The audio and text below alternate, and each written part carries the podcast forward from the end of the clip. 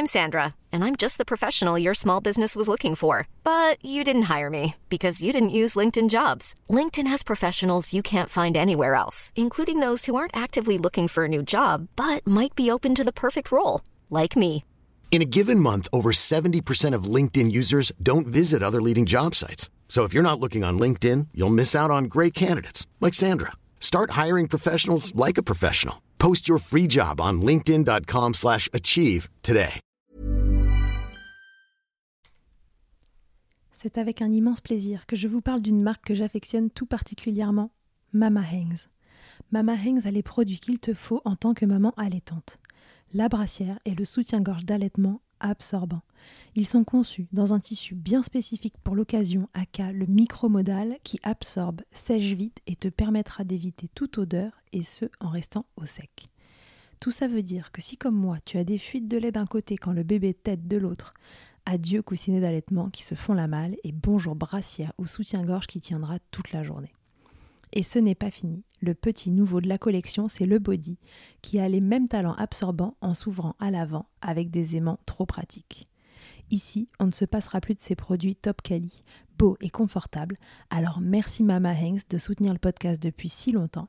Et si tu veux en savoir plus, rendez-vous sur leur site mama-hanks.com et avec le code MILCHECKER, tu bénéficieras d'une jolie et rare remise de 15% sur ta commande.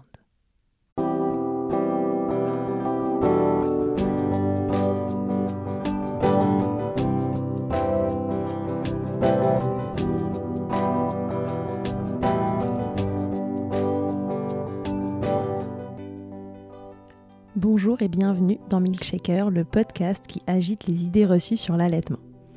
Je suis Charlotte Bergerot-Palisco, je suis la maman d'un petit garçon de 2 ans que j'ai allaité durant un an.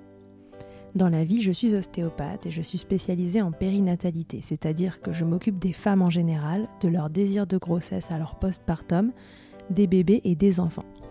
J'accompagne spécifiquement des mamans et des bébés vers un allaitement serein et périn en libérant les bébés des tensions qui les empêchent de téter correctement. Au fil des consultations et des rencontres avec ces mamans, je me suis rendu compte que le principal frein à l'allaitement, c'était le manque d'information, de partage d'expérience dans une société où l'allaitement n'est pas une norme. Je vous propose donc, à travers ce podcast, d'interroger avec moi des mamans et des papas sur leurs expériences, mais aussi de vous informer auprès de professionnels spécialisés en allaitement. L'objectif est simple, banaliser l'allaitement sous toutes ses formes, vous le rendre plus facile, plus accessible et alimenter ce fameux village dont on a tant besoin pour élever un enfant. J'ai eu le plaisir pour cet épisode d'échanger avec Vanessa Letter-Lemaire, qui est consultante en lactation IBCLC. Avec Vanessa, nous avons décidé d'aborder deux sujets essentiels de l'allaitement. J'ai nommé l'hyperlactation et le réflexe d'éjection fort. Vous êtes comme moi et vous débordez littéralement de lait. Vous faites 5 machines par jour de lange, de body, de t-shirt, de coussinets d'allaitement et tout ce qui a eu le malheur de se trouver proche de votre mamelon. Vous arrosez votre conjoint qui vient doucement poser un bisou sur la joue toute chaude de votre bébé qui tète. Vous avez encore les seins comme en pleine montée de lait alors que votre bébé a 6 semaines. Votre entourage pourrait vous dire Eh bien, c'est super, tu as plein de lait et ce bébé ne manque de rien, de quoi te plains-tu? Alors que vous n'osez plus sortir de chez vous ce n'est pas une fatalité. Et si Tata Ginette s'offusque de s'être faite asperger d'un jet de lait bien mérité, puisqu'elle a osé venir bisouter de trop près chouchou alors qu'elle renifle un rhume, c'est drôle, mais cela peut tourner à la gêne et ce n'est pas une fatalité non plus. Vanessa va tout nous dire sur ces deux manifestations qui peuvent mettre à mal votre allaitement et vous donner les tips pour survivre en attendant de trouver l'origine du problème et le régler. Belle écoute. Bonjour Vanessa, bienvenue dans Milkshaker. Bonjour Charlotte, merci à toi de me recevoir. Est-ce que tu peux te présenter pour les gens qui nous écoutent? Oui, tout à fait. Alors, je m'appelle Vanessa Létard-Lemaire, je suis consultante en lactation euh, IBCLC et je travaille euh, à Valence et dans la région Rhône-Alpes en général. merci Vanessa. Alors aujourd'hui, on a décidé de parler ensemble de l'hyperlactation et du réflexe d'éjection fort, qu'on appelle souvent le REF euh, de ses initiales. Est-ce que tu peux nous expliquer, Vanessa, déjà, qu'est-ce que c'est que l'hyperlactation et le REF? Alors l'hyperlactation, ça va se définir par la production euh, de la part de la maman d'une quantité de lait supérieure aux besoins du bébé. La maman va produire un petit peu trop de lait. Donc on, on parle dans l'hyperlactation de vraiment l'usine à lait, qu'on produit trop. Le REF, c'est euh, un système de livraison trop efficace, c'est le lait qui va arriver trop vite, trop fort dans la bouche de bébé.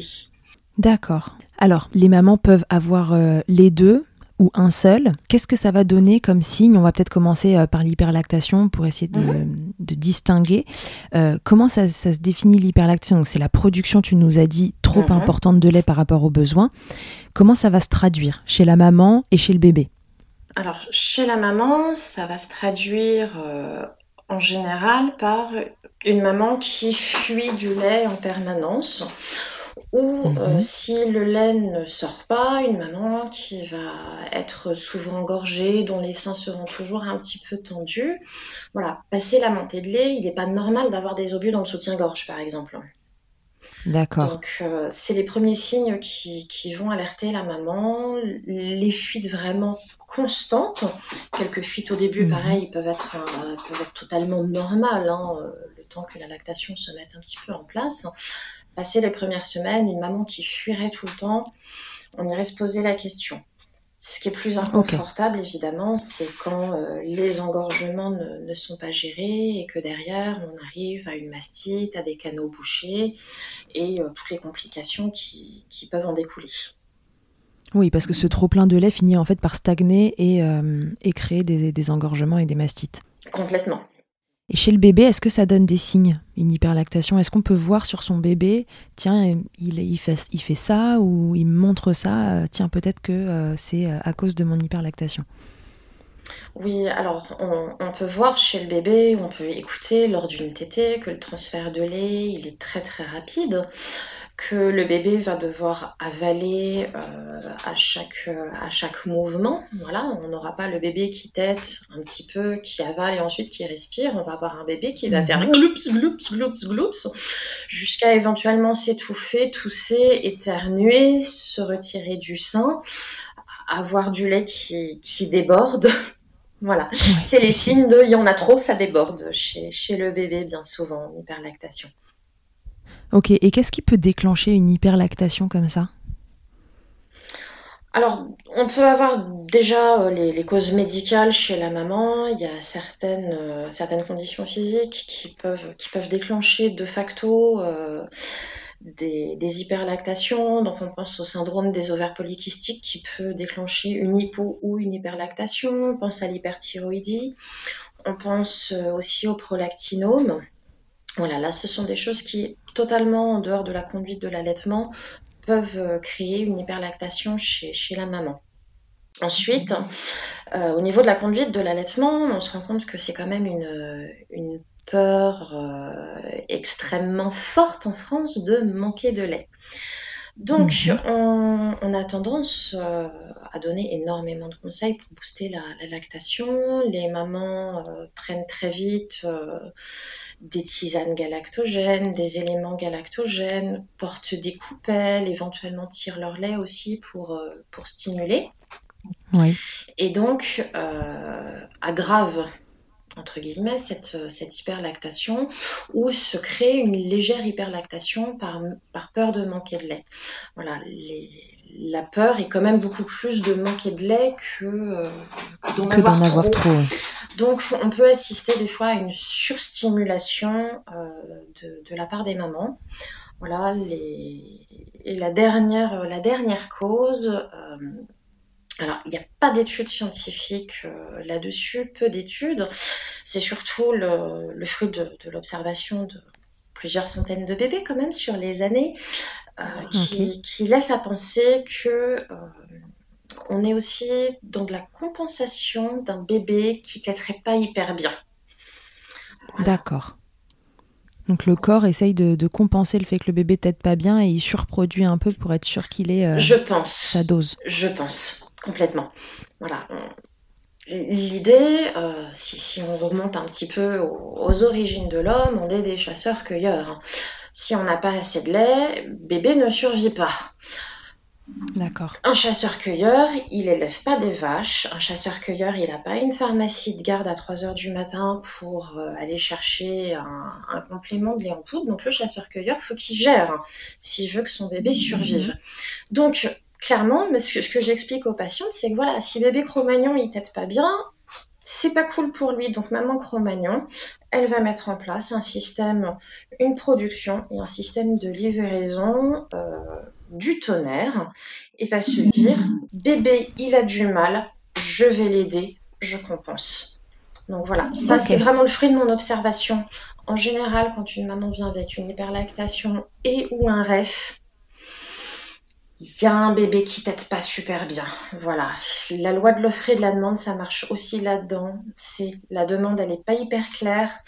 Ben moi, je vais envoyer une offre euh, exceptionnellement euh, forte, voilà, en qualité, en quantité, en rapidité de livraison, pour que bébé, il ait juste à avaler.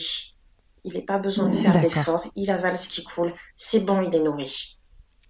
Ouais, donc c'est plutôt euh, un truc bénéfique dans ces cas-là, enfin du moins euh, le, temps de, trouver la cause. Bah totalement. C'est pour ça que c'est bien de ne pas partir non plus dans des techniques de réduction de la lactation ou de gestion du REF à la sauvage sans, euh, sans essayer de chercher une cause. Parfois on ne la retrouve pas, mais c'est toujours intéressant de, de voir cette hyperlactation sur F euh, sous l'angle de la compensation, se dire hum, hum, est-ce que ça cache pas quelque chose justement? Hum, Oui, ne pas juste le prendre comme un fait euh, et, euh, et, essayer d'analyser pourquoi ça s'est mis en place. Voilà, totalement. Ok.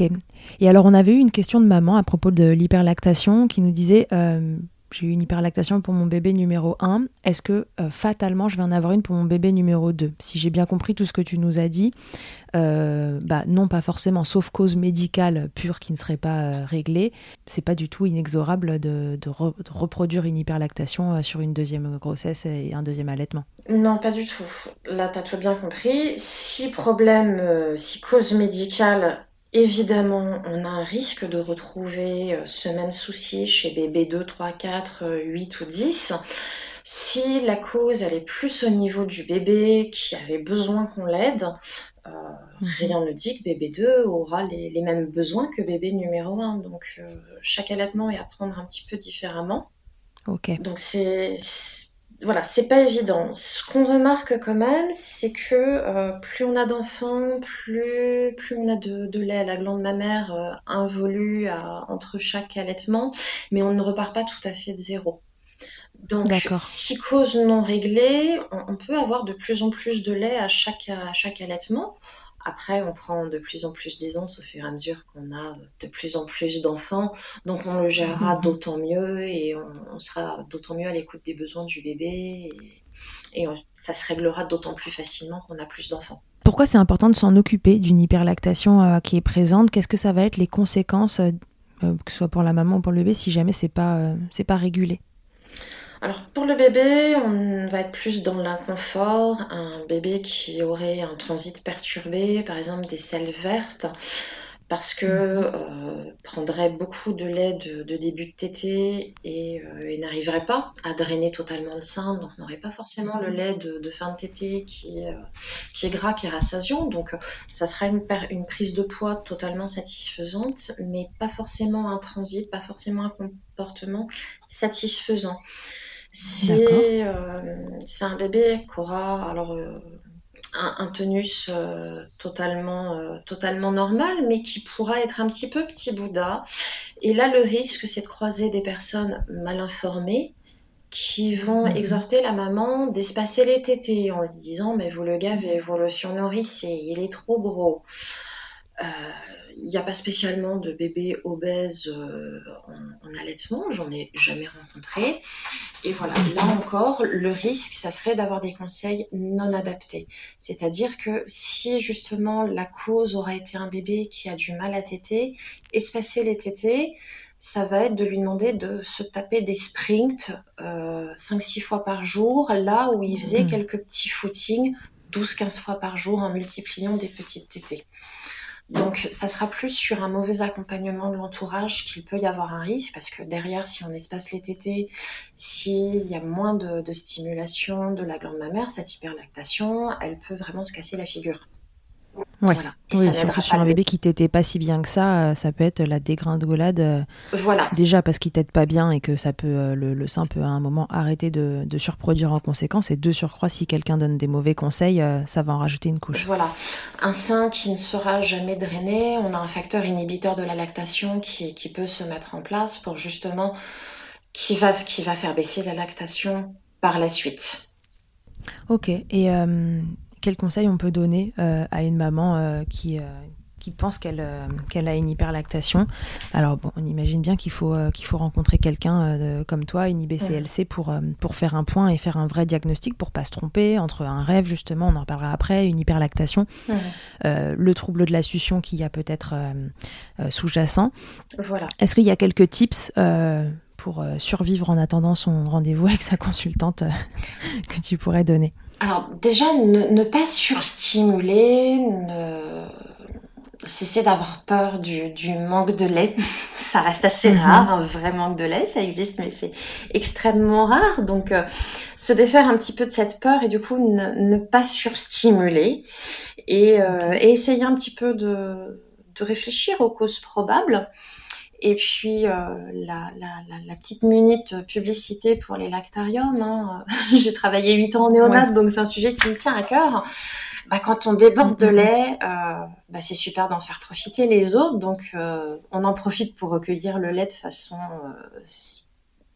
avec les règles d'asepsie qui s'imposent pour faire un petit don de lait au lactarium, le temps de régler le problème. Voilà, ce lait en excédent, bah, c'est chouette finalement, il est précieux pour quelques prématurés. Donc euh, voilà, ça me tient à cœur de parler du don de lait chez les mamans hyperlactantes. T'as raison, t'as raison parce que euh, parce que souvent aussi on n'est juste pas informé que ça existe le don de lait et c'est hyper important. Les bébés voilà qui sont en néonat et qui sont arrivés un petit peu trop tôt. Euh, ou beaucoup trop tôt, euh, ont besoin de lait euh, maternel. Et euh, si vous avez beaucoup de lait et que ça coule tout seul, et eh ben voilà, si vous avez envie d'en faire profiter les autres, vous contactez le lactarium qui est dans votre coin et ils vont vous envoyer tout ce qu'il faut, le matos, etc. Et ils viennent chercher le lait. Enfin voilà, c'est en général c'est relativement bien organisé. Oui, il y a même certains lactariums qui prêtent le tire-lait, donc il y, y, a vraiment zéro investissement pour, pour la maman. Voilà, c'est juste de stériliser les équipements avant. Totalement. Voilà. Mais alors, du coup, tu disais qu'il fallait pas trop stimuler. Donc, euh, faire du tire-lait sur une hyperlactation, euh, est-ce que c'est pas un peu justement euh, stimuler en plus de, ce dont il y a besoin? Est-ce qu'il y a d'autres moyens de recueillir le lait sans stimuler? Totalement. L'expression manuelle donnera des résultats beaucoup plus précis en plus. C'est toujours intéressant que les mères elles connaissent l'anatomie de leur sein, qu'elles sachent aussi aller euh, masser là où c'est engorgé, ce qu'aucun tire-lait ne pourra faire, même le plus perfectionné. Donc le tire-lait, il aura tendance à stimuler un petit peu bêtement à l'aveugle. Donc, une mère qui serait vraiment très engorgée, bien évidemment, elle va pas s'interdire le, le tire-lait si c'est ça qui la soulage. Ça serait important de qu'elle connaisse justement ce sentiment de, de, de, plénitude ou au contraire qu'elle sente que le sein était bien drainé et que dans ces cas-là, elle arrête la stimulation au moment où ses seins sont de nouveau confortables. C'est là-dessus qu'on va jouer. Le tire-lait, c'est pas l'ennemi public numéro un de l'hyperlactation. On peut l'utiliser si la mère en a besoin. Voilà, l'essentiel, ça sera qu'elle sache apprécier son degré de son degré de confort pour se dire ok, bon bah là j'ai drainé ce qu'il fallait, j'arrête. Mais mm. l'expression manuelle, enfin, je trouve que c'est aussi une technique un tout petit peu trop oubliée. On a tendance à très vite euh, passer au tire-lait. Mm. Ça donne d'excellents résultats, des résultats justement bah, assez précis en fonction de là où c'est engorgé, là où il y a besoin de, de soulager, de stimuler. S'il y a un défaut de succion du bébé, je pense notamment au frein de langue, un enfant qui n'arriverait pas à drainer le dessous du sein, bon, bah, c'est hyper intéressant de savoir mmh. aller stimuler manuellement cette zone-là pour drainer le sein sur une zone particulière. Le tire-lait ne ciblera pas comme une, comme une expression manuelle. On peut vraiment cibler, être 100% euh, euh, adapté aux, besoins des seins de la maman avec l'expression manuelle. Donc ça, c'est vraiment euh, le truc à avoir dans sa trousse à outils, c'est savoir tirer son lait manuellement. Ok, donc on se soulage sans stimuler. On essaie de, trouver le compromis entre vider un tout petit peu pour se sentir bien et pas s'engorger, mais pour autant ne pas trop euh, prendre de lait euh, pour ne pas stimuler euh, la, glande Voilà, l'idée est vraiment du soulagement. Ok, et on appelle sa consultante en lactation, ou même si on n'en a pas encore, on en contacte une, pour apprendre cette expression manuelle si on ne la connaît pas déjà, mm.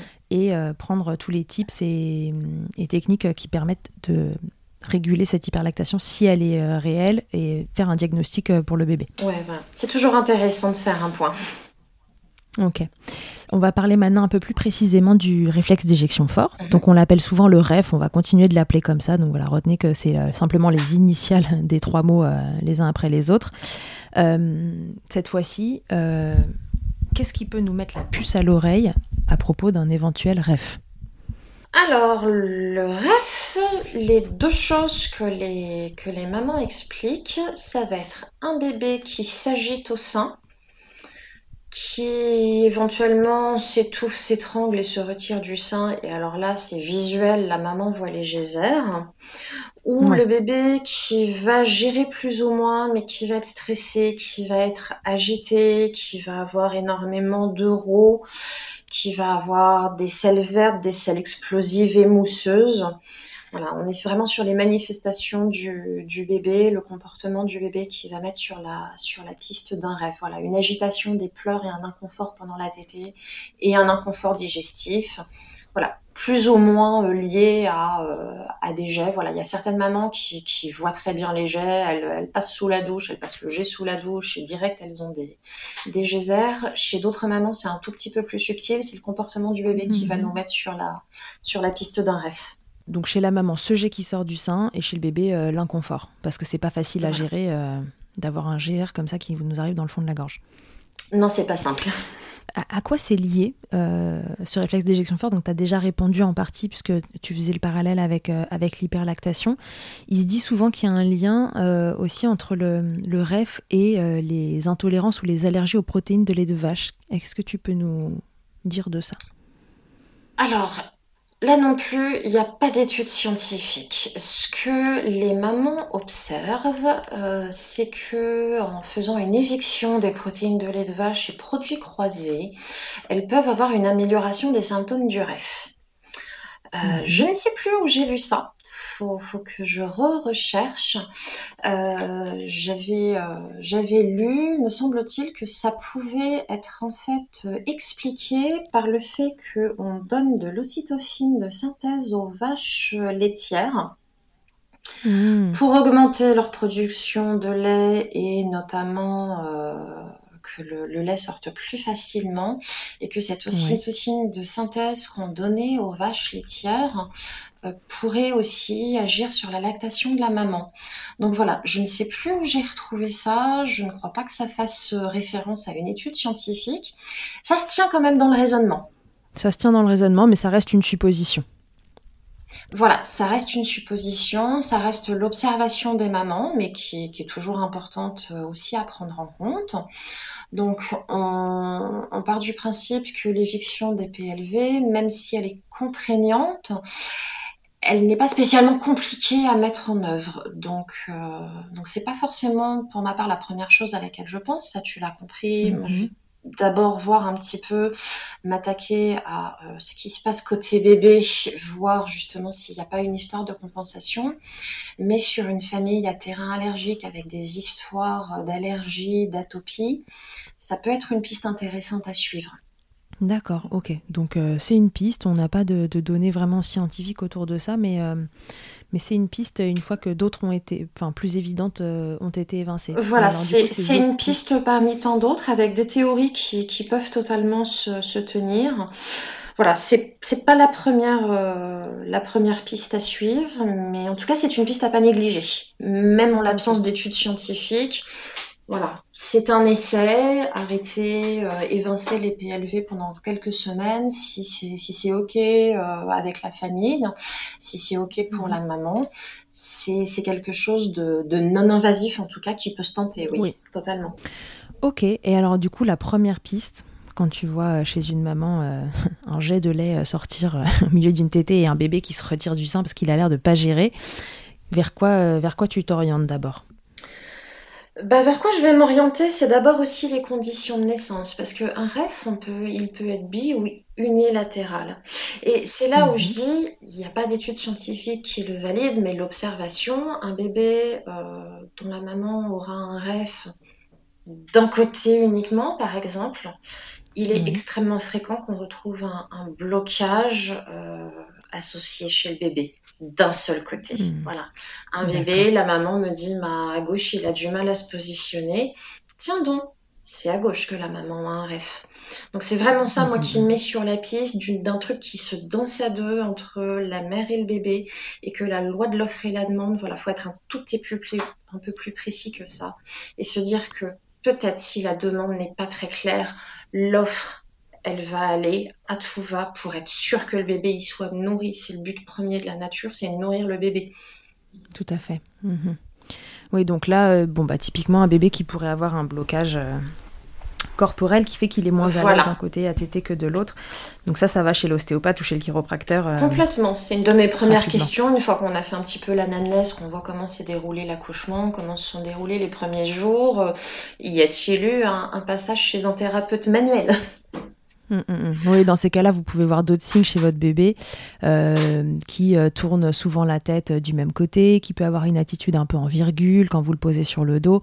Voilà, il y, a deux, trois signes comme ça d'un bébé qui, a vraiment une préférence d'un côté plus que de l'autre et ça se ressent au sein. C'est vraiment ça qui met, qui met sur la piste, notamment en cas de rêve unilatéral. on résout énormément de problèmes avec de la thérapie manuelle, ça c'est évident une maman qui sait qu'elle a un réflexe d'éjection fort, un bébé qui, bon, euh, voilà, ça s'agite un, tout petit peu au moment de la tétée, mais qui gère quand même ça euh, correctement, il s'en sort, euh, il tète bien, il prend du poids, n'a pas de selle verte, etc.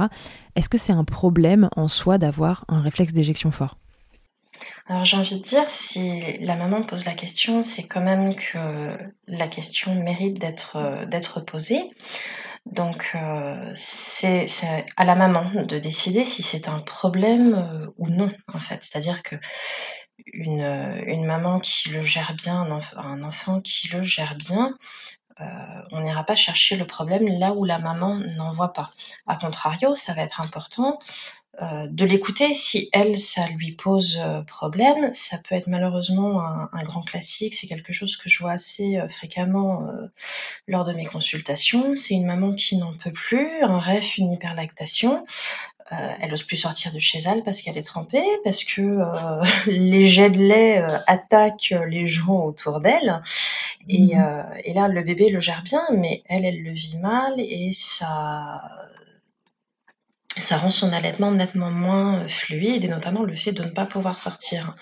Donc c'est vraiment la mère qui va décider si, c'est un problème euh, ou non. Et, euh, à nous d'écouter et de, de, voir ce qu'on peut mettre en place déjà dans un premier temps pour, pour faire en sorte que ça soit, ça soit vivable. Et toujours en filigrane, se demander pourquoi ce, ce rêve est là, si on peut trouver une, cause à ce rêve.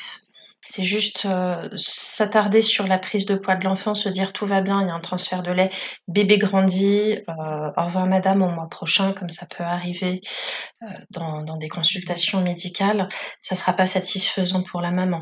En revanche, si tout va bien, que le couple mère-enfant le vit bien, on ne va pas aller chercher de problème là où il ne le voit pas. Ok. Donc là, on a est revenu souvent dans, tout ce qu'on a dit, euh, cette histoire de, de, problème de succion du bébé, euh, qui pourrait être euh, une cause de, de, compensation, soit par un rêve, soit par une hyperlactation, ou les deux.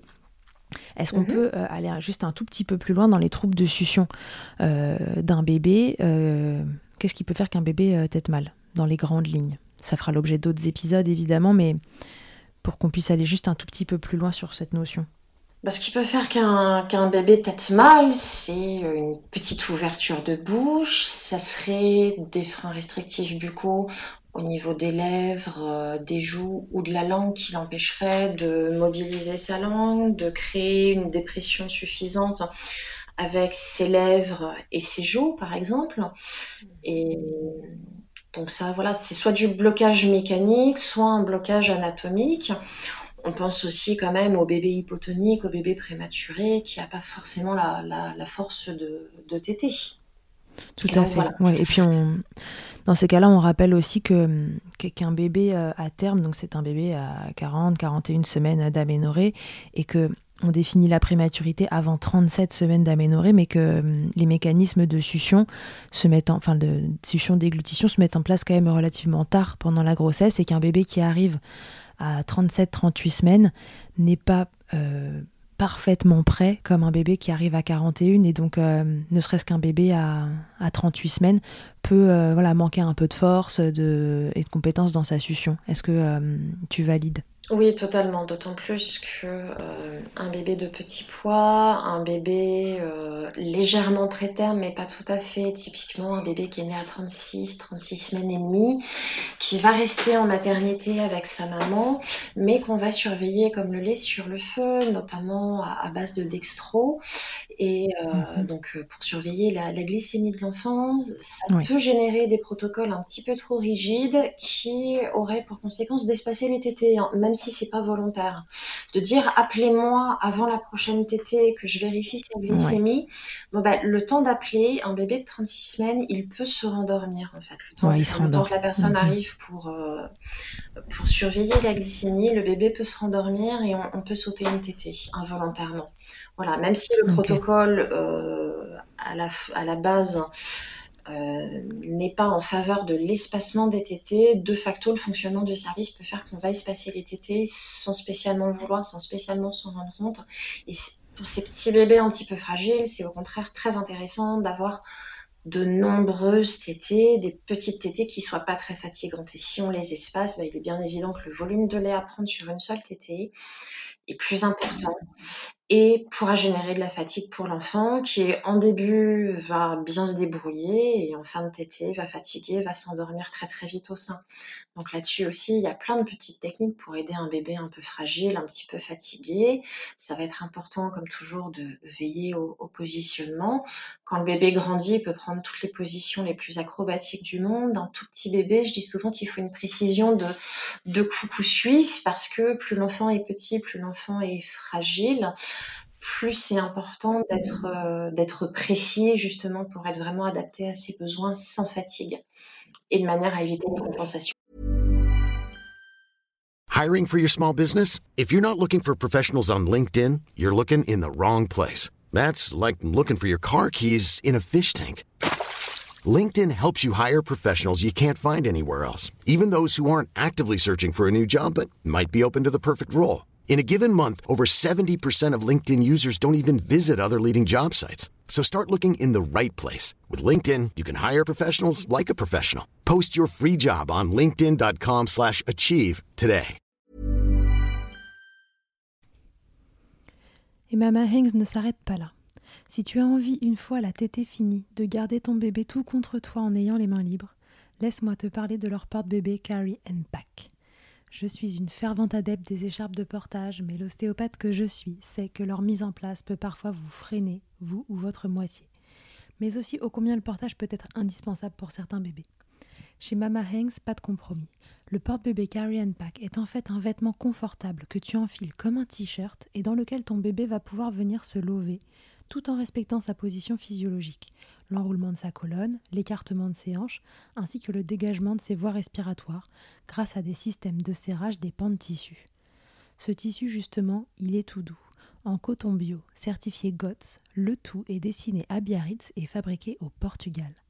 Tu pourras l'utiliser de la naissance jusqu'aux 10 kg de ton bébé, de quoi t'assurer un certain nombre de câlins collés serrés. Ici, on n'a utilisé que ça pour bébé numéro 2.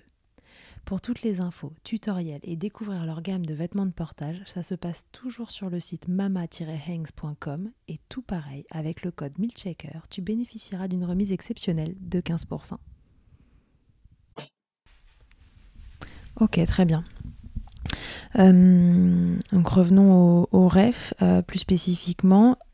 Qu'est-ce qu'on peut, euh, de la même façon, il faut euh, évidemment contacter euh, quelqu'un si c'est un rêve qui est gênant, que bébé est gêné, que maman aussi.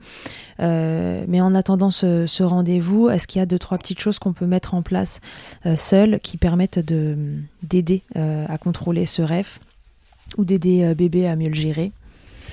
Totalement. Alors, ce qui va être important aussi, c'est d'allaiter bébé au signe d'éveil. Il est évident que plus on est affamé, plus on se jette à toute vitesse sur sa nourriture. Donc, si la maman propose le sein à son bébé alors qu'il est encore un petit peu dans le gaz, il y a plus de chances qu'il prenne le sein beaucoup plus calmement, sans envoyer le message du j'ai la dalle, envoie la sauce très vite s'il te plaît maman. Déjà, devancer un chouïa à l'appel en étant hyper attentive aux signes d'éveil du bébé. Euh, quand on a un rêve, c'est clair, on n'attend surtout pas que le bébé pleure, que le bébé soit hyper affamé, parce que c'est là où ça va être compliqué, où le lait va fuser, où la maman, elle, commence de toute façon à avoir le karcher qui sort du, du sein avant même de mettre le bébé au sein. Le, mhm. simple fait d'entendre les pleurs du bébé, ça peut déjà déclencher le karcher. Donc, rien que ça, devancer l'appel. Est-ce que tu peux nous rappeler les signes d'éveil d'un bébé?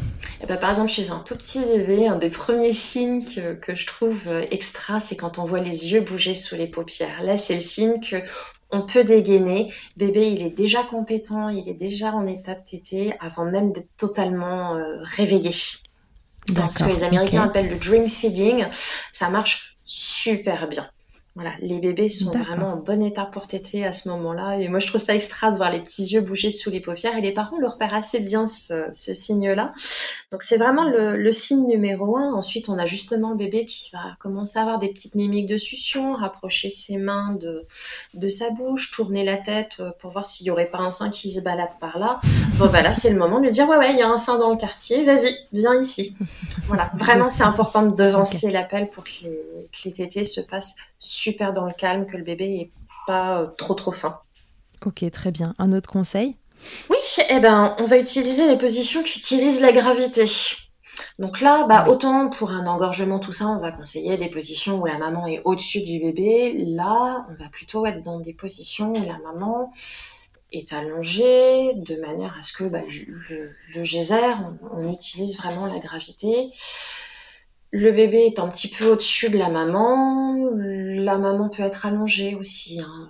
Lors d'un rêve, les tétées, se passent mieux en général lorsque le bébé est allongé. Voilà, toutes les positions qui vont utiliser la gravité, enfin la contre-gravité en fait, hein, où le lait devra monter.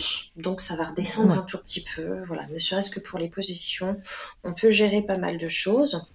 Et puis si ça, ça suffit pas, euh, voilà, c'est ce que font de toute façon assez facilement les, mamans au bout d'un moment. Bah, elles ont l'habitude, hein, euh, bébé déclenche le karcher, bébé se recule, elles ont le linge à portée de main pour éponger euh, les dégâts en attendant que ça se calme. Elles parlent à bébé, elles le bercent en disant bon bah voilà, on laisse, on laisse le geyser passer deux secondes et puis tu reviens au sein quand, quand tout s'est calmé. Voilà. Ouais, ouais on fait des, on fait des pauses, on n'hésite pas, voilà, en parlant, en accompagnant, et puis euh, en épongeant, en serpillant si besoin. ok, on nettoie et on y retourne. voilà, c'est sûr que là, il faut avoir un bon stock de langes, de, de coussinets d'allaitement dans ces cas-là, le, temps de, de comprendre comment gérer tout ça. Ok, on avait eu plein de questions de maman euh, à propos du réflexe d'éjection fort. Il y a certaines questions auxquelles on a répondu euh, déjà. Euh, il y avait, on, a parlé donc déjà du lien entre le, réflexe d'éjection fort et les protéines de lait de vache, le lien entre le réflexe d'éjection fort, les freins restrictifs, les troubles de succion.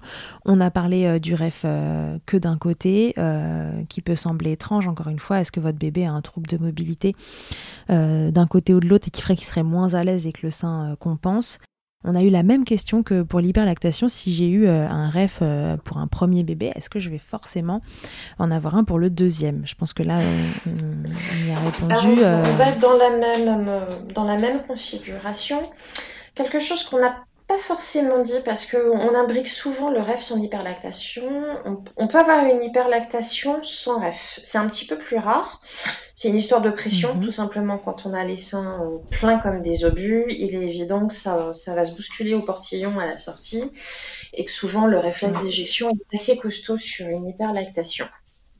On peut en revanche avoir un rêve sans hyperlactation. Et c'est aussi une des choses qui met vraiment sur la piste euh, d'un blocage mécanique chez un bébé, d'un trouble de la succion, quand il n'y a pas d'hyperlactation, mais qu'il y a un rêve. Ça sent vraiment la, la compensation. Et donc, bah, rêve pour bébé numéro un, à moins qu'il y, ait, euh, y ait quelque chose de mécanique aussi anatomiquement chez la maman qui fait que euh, la rotation se fait toujours pareil, quel que soit le nombre de bébés. Je j'extrapole, mais voilà, qui dirait que les conditions de naissance seraient identiques avec les mêmes conséquences, les mêmes blocages chez bébé, ok, ça pourrait se reproduire, mais sinon, un bébé n'est pas un autre et chaque allaitement est vraiment unique. Donc, c'est absolument pas une fatalité. C'est quelque chose que j'explique. C'est pas à la distribution euh, des seins et de la glande mammaire qu'on passe. Les femmes font pas la queue le le et puis on leur donne un tampon, ref, hyperlactation, bah, toi, hypolactation. Enfin, Boum, dommage, pas de bol. C'est pas, voilà, c'est pas une fatalité pour les mamans. Les mamans qui disent j'ai un rêve, alors oui, là pour cet allaitement, pour ce bébé, il y a un rêve. Ça veut pas dire qu'elles ont un rêve, que c'est inscrit en elles, que, que voilà, ça a été décidé à leur naissance que le sein droit allait être un karcher et pas le gauche. Voilà, c'est vraiment pas une fatalité.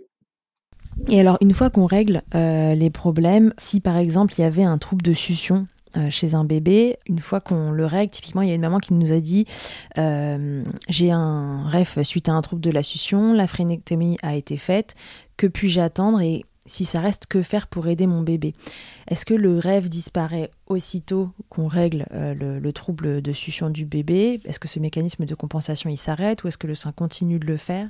Est-ce que tu as des infos à nous donner là-dessus?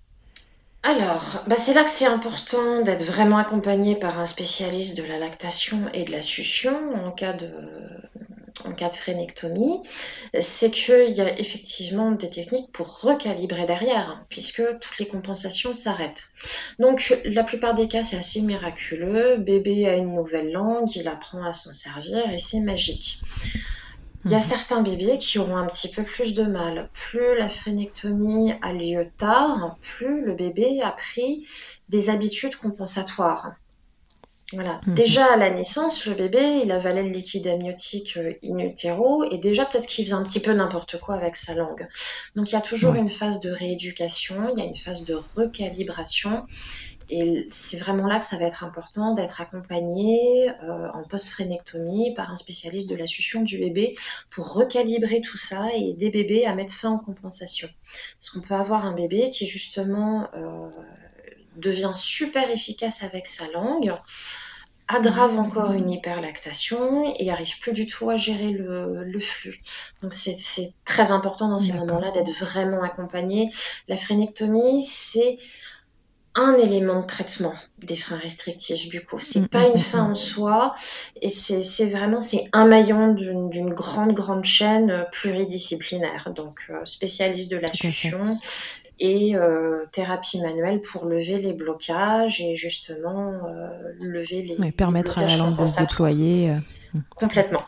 Voilà, donc c'est un travail encore pluridisciplinaire de, de longue haleine. C'est vraiment pas une fin en soi, la phrénectomie. Il y a, encore du boulot derrière et, euh, une surveillance rapprochée. Votre bébé ne, se règle pas subitement le jour où on sectionne le frein euh, de, votre bébé. Parfois c'est le cas, mais, mais pas toujours. Et euh, c'est l'accompagnement autour qui va qui va optimiser finalement cette phrénectomie et le, et le, déploiement de cette langue et de cette mâchoire. Donc du coup, le, si jamais il y avait une compensation, bah, elle mettra autant de temps à partir que la succion sera parfaite, en quelque sorte. Voilà, totalement. Ok. Euh, est-ce qu'il est conseillé de tirer son lait avec un ref? On nous a demandé. Comme pour l'hyperlactation, on fait ce qu'on peut. Si la maman a besoin de s'absenter et de soulager ses seins, euh, bien sûr, elle le peut. Mhm. Euh, Tout dépend pour quelle Parfois, on dit aux mamans de tirer pour euh, justement mettre le ref, entre guillemets, dans le tire-lait et qu'après bébé puisse téter. Mhm. Est-ce que c'est une bonne solution, ça? C'est une solution parmi tant d'autres. moi, une fois de plus, je préfère aussi l'expression manuelle. Et Mhm. puis, euh, aider plutôt le bébé à gérer. Parce que c'est ça aussi. euh, Il y a la théorie, puis il y a la vraie vie. Clairement, attends bébé, là t'as faim, mais attends bébé, je sors mon tire-lait, je branche tout, euh, j'allume le truc euh, pour faire passer le karcher. Ben, on en fait quoi du bébé pendant ce temps-là? Donc c'est quand même vachement plus intéressant de se dire, on va voir si, si le bébé peut pas régler lui-même le problème que de faire appel à des outils. Et puis, Mm, mm, mm. si le bébé n'arrive pas à gérer tout seul le problème, on fait un petit assouplissement de l'aréole, on désengorge très légèrement le sein à la main. Voilà, moi je trouve que vraiment en cas d'hyperlactation et de REF, c'est encore plus important euh, que, dans n'importe quel cas de super bien maîtriser l'expression manuelle, de, savoir aussi tâter ses seins, c'est important aussi. C'est là l'erreur euh, parfois des, mamans quand elles sont en hyperlactation elles viennent me voir parce que soudainement elles ont les seins tout mou, tout vides. Et en fait, quand on discute ensemble, on se rend compte que bah non, leurs seins sont souples, ils sont Mhm. normaux. Mais elles avaient tellement l'habitude depuis des semaines d'avoir des obus dans le soutien-gorge que c'était ça leur normalité. Et c'est important justement, bah, quand on exprime son lait manuellement, quand on a eu l'habitude, on, on sait vraiment super bien doser le degré de plénitude ou le degré de drainage de ses seins. Et là, on arrive à, à savoir quelle est notre norme, quelle est notre normale. Donc, ne serait-ce que pour ça, c'est hyper important de savoir où on en est, de savoir apprécier où on en est. Et ça, bah, il n'y a aucun tire-lait, il n'y a aucun moniteur d'allaitement qui va pouvoir le dire où vous en êtes. Donc, euh, c'est vos doigts, c'est vos sensations qui vont vous dire où vous en êtes. C'est vos doigts, c'est vos sensations qui vont vous dire, OK, bon, là, on a laissé passer le karcher. Ça a pris 2-3 secondes à la main, c'est pas tout le temps d'un branchement d'un tire-lait. Mm, Et mm, bébé, mm. il est au sein hyper rapidement. Du coup, il sera pas affamé, il va pas se jeter sur le sein comme s'il n'avait pas mangé depuis 3 ans.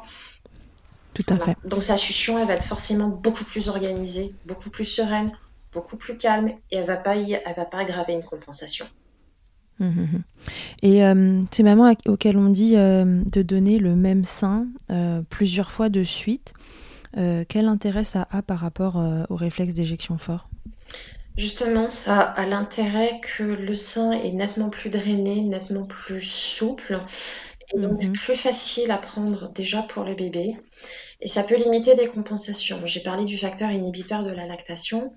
En gros, bah, vous, vos placards, ils sont pleins, vous n'allez pas faire des courses derrière, quoi. Vous n'allez pas remplir votre caddie euh, au supermarché si vous savez que vos placards sont pleins. Le lait, ça fonctionne un petit peu pareil. Le sein, il n'est pas drainé, il y a du lait qui reste, le corps se dit, ok, bon, ben, je, vais, je vais arrêter un petit peu le- la production, là, on va, on va se calmer Mhm. doucement. Donc l'idée, ça va être de donner plusieurs fois le, le même sein pour que ce sein-là soit plus souple et plus facile à prendre pour bébé, et réguler un petit Mhm. peu la lactation de ce côté-là, et que l'autre sein qui est un peu en geyser, justement, il se calme euh, question production. Et après, on change de sein. Voilà. Quand, bah, en fonction du degré de plénitude, du degré de confort de la maman, le but c'est surtout pas que l'autre sein s'engorge et devienne inconfortable. Donc, la maman peut tout à Mhm. fait masser un petit peu et faire un peu Mhm. d'expression manuelle pour désengorger ce sein pour que ça reste confortable. Voilà. On veut pas qu'elle ait une mastite sur le, sur le sein qui n'aura pas été tété pendant plusieurs heures. Donc, Bien on sûr. est encore dans du désengorgement, on se soulage, on fait en sorte que ça soit confortable, mais ça permet de recalibrer un petit peu la lactation aux besoins réels, à la demande du bébé, sans partir dans, euh, dans de l'hyperlactation, de l'hyper-offre, une offre trop abondante euh, par rapport aux besoins du bébé. Mais alors là, ce que je comprends dans ce que tu dis, euh, c'est que donc le fait de donner le même sein tout le temps permet à l'autre sein de se de s'apaiser un peu parce qu'encore une fois, voilà, si on le stimule pas euh, tout le temps, il va euh, un peu moins produire et donc il va se réguler en termes de, de- de quantité de lait. Mais ce sein qu'on donne plusieurs fois de suite, est-ce que lui, ça va pas le surstimuler? Peut-être une question bête, mais Hum, pas forcément, c'est pas forcément idiot, ça peut être une crainte effectivement de se dire on va le surstimuler. Sauf que l'allaitement, c'est quand même super magique, tellement bien fait que euh, le sein, une fois qu'il aura déjà été stimulé, on sera un peu plus dans du lait de fin de tétée. Voilà, on recommence pas à zéro à chaque nouvelle tétée. Voilà, on va à chaque fois un tout petit peu plus loin. Donc ce sein-là, justement, on, va arriver à un drainage un tout petit peu plus complet, un peu plus optimal, avec un lait gras de fin de tétée. Donc, ok, euh, donc du coup un bébé qui a peut-être besoin de, moins de quantité euh, parce que euh, les plus qualitatifs en fin de tétée et donc il va pas autant stimuler que sur une tétée classique sur je sais pas moi trois tétées d'affilée. Voilà, puis le réflexe d'éjection il diminue un petit peu au fur et à mesure de la tétée. C'est parfois là le piège aussi où les mamans ont l'impression de manquer de lait, c'est qu'en bout de quelques minutes le bébé s'énerve pleure du sein, se retire éventuellement en tirant sur le sein, elles se disent j'ai plus de lait. En fait, elles disent non, mais c'est juste le système de livraison qui vient de baisser en qualité après le karcher. Là, le lait va couler uniquement à la demande du bébé et si le bébé il se contente juste d'avaler ce qui coule, qu'il ne tète pas vraiment, bah, au moment où le geyser s'arrête un peu, c'est là qu'il peut s'énerver. Et c'est là que la maman peut en toute bonne foi, euh, et si elle n'est pas très bien accompagnée, croire qu'elle manque de lait, que le bébé s'énerve parce qu'il n'y a plus de lait. Il y a toujours du lait dans le sein, simplement il sort plus aussi facilement qu'en tout début de tétée. Donc le fait de donner plusieurs fois le, même sein au, bébé va quelque part lui enseigner que avaler ce qui coule c'est une chose, mais qu'à un moment c'est vraiment un truc qui se danse à deux, faut qu'il tète pour que le lait arrive dans sa bouche. Bien sûr. Ok. Bon, je pense qu'on a, on, a fait le, tour de, toutes les questions qu'on peut se poser sur l'hyperlactation et le rêve. Si on veut juste aller un tout petit peu plus loin, euh, à ton sens, est-ce qu'il peut y avoir un lien entre hyperlactation, réflexe d'éjection fort et reflux chez le bébé? Déjà, d'un point de vue bêtement mécanique, euh, quand il y a beaucoup beaucoup de lait et qui arrive en plus en force, euh, ça semble assez logique que le bébé déborde un petit peu. Donc, mhm. sans être dans le reflux gastro-œsophagien pathologique, on peut être dans une remontée extrêmement euh, mécanique. Il y a trop de lait, ça déborde, ça remonte. Après, on va être dans le lien ostéopathique, l'idée d'un blocage, quelque chose qui bloquerait, qui générerait un reflux, qui mmh. serait aussi générateur d'un trouble de la succion et, euh, d'une compensation. Voilà. Donc on en revient toujours au même point, c'est qu'importe le, problème qui se présente, euh, on peut, euh, par quelques astuces, essayer de le tamponner et, d'apaiser les symptômes. Mais ce qui est vraiment important, c'est de se faire accompagner pour essayer de comprendre le pourquoi du comment, que ce soit un rêve, que ce soit une hyperlactation, que ce soit un reflux. Déjà, commençons par, par faire un, vrai diagnostic, euh, parce qu'on peut aussi euh, voir des geysers sur ses seins et pour autant, voilà, pas avoir d'hyperlactation, mais c'est pas, pas facile en tant que maman non sachante de, le mmh. détecter. Donc, faites-vous accompagner par, euh, par des consultantes en lactation qui sont formées spécifiquement à ça, qui vont pouvoir vous aider à trier les informations et à essayer de comprendre pourquoi euh, la raison pour laquelle vous les consultez s'est mise en place.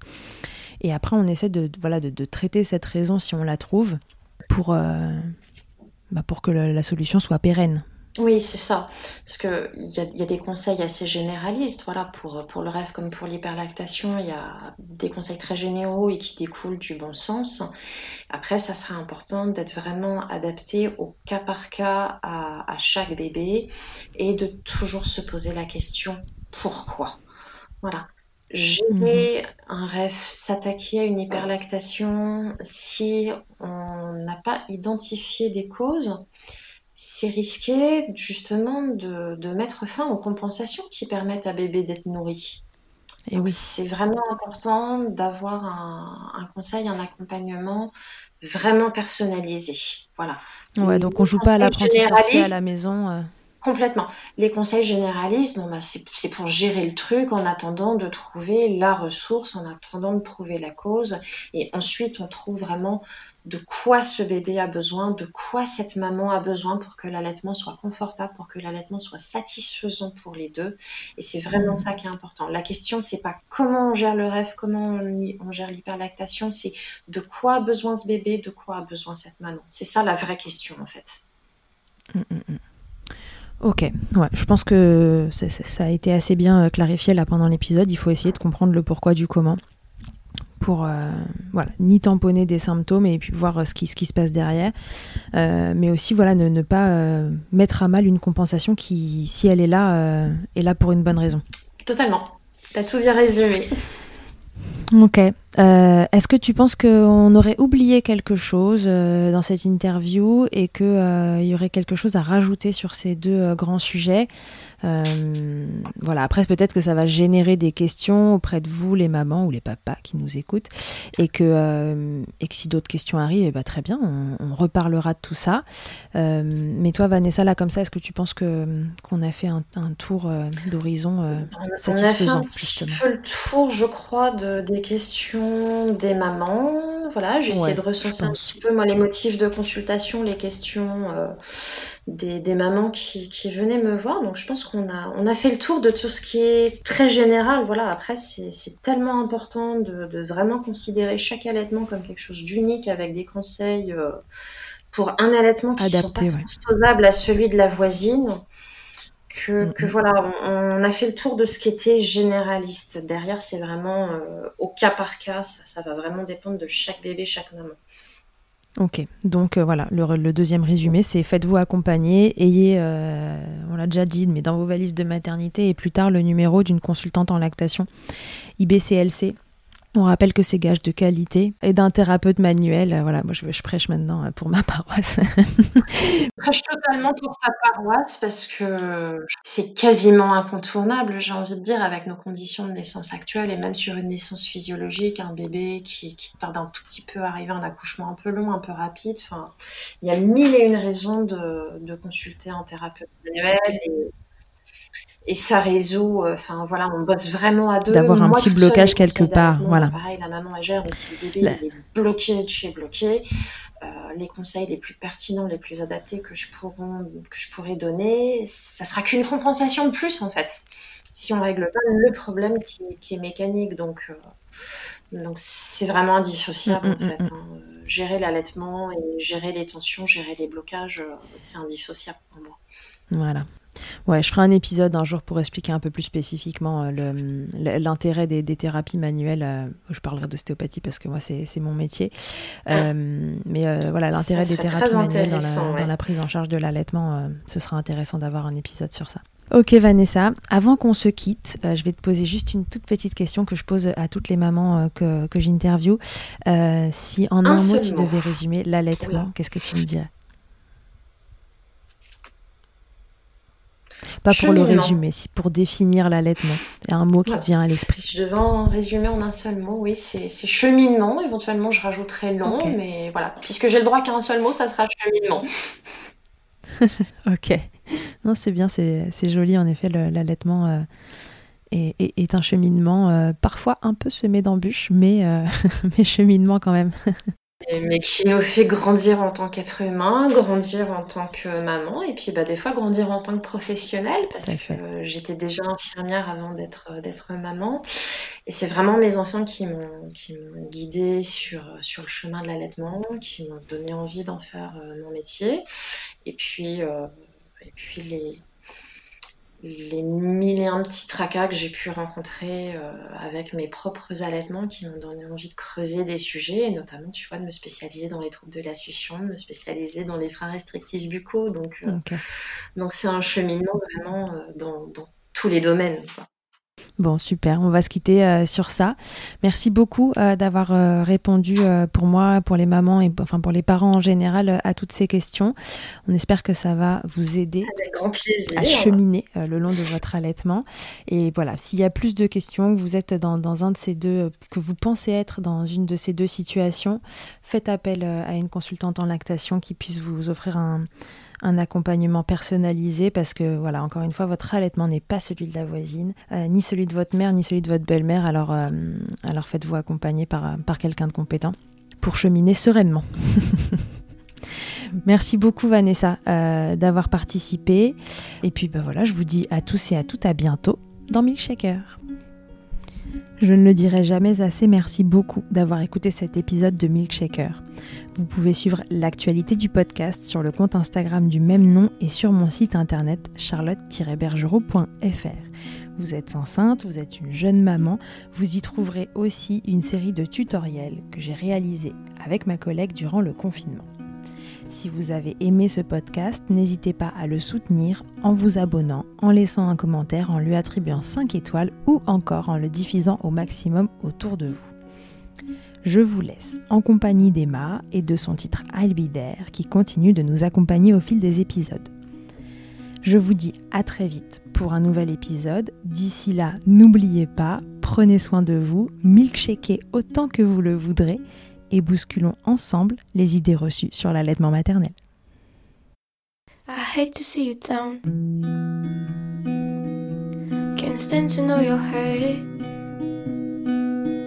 When you say it's getting loud, the voices in your heart. You know I get it, so let it all out. Keep your head up, your masterpiece, and I'll swear that I'll be there by your side. A text away, you know you can find me. It just takes a whisper, and there to listen. I got you, I'll fight with you, cause I love you. I'll be there. I'll be there. Oh, I'll be there. I'll be there. I know I'm not perfect. Sometimes I look myself. But I hope you know I care You can meet me anywhere. And you know I get it, so let it all out. If anyone comes at you, then I'll swear that I'll be there by your side. A text away, you know you can find me future.